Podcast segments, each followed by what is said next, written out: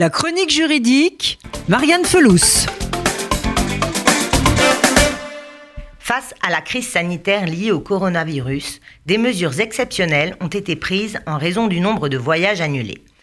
Remboursement, report, avoir, à quel dédommagement pouvez-vous prétendre? En temps normal, l'article L211.4 du Code du tourisme prévoit que les personnes ayant souscrit un voyage à forfait ont droit à un remboursement intégral des paiements effectués en cas d'annulation en raison de circonstances exceptionnelles et inévitables. Toutefois, face à l'ampleur inédite de la crise liée au Covid, l'exécutif a exceptionnellement prévu des règles dérogatoires du fait des risques économiques encourus. En effet, l'épidémie de Covid et les mesures de confinement ont conduit à une chute spectaculaire des déplacements dans le monde. Les Français qui comptaient partir entre les mois de mars et septembre risquent ainsi de voir leur voyage annulé. Dans son ordonnance du 25 mars 2020, l'exécutif a donc prévu des mesures exceptionnelles pour encadrer ces nombreuses annulations.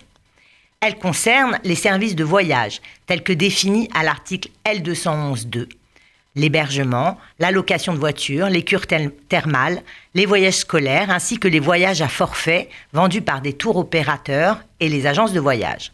En revanche, les simples contrats de transport par avion, train, bus ou bateau ne sont pas concernés, tout comme les contrats conclus avec un prestataire n'étant pas situé en France. Les règles fixées par cette ordonnance prévoient que le prestataire doit proposer un report ou un avoir au client. L'opérateur peut proposer au client un report de son voyage dans les trois mois qui suivent la notification de la résolution du contrat. Il doit aussi proposer une prestation identique ou équivalente à un prix qui ne peut pas dépasser le prix initial. Le prestataire ne peut en aucun cas facturer des frais supplémentaires.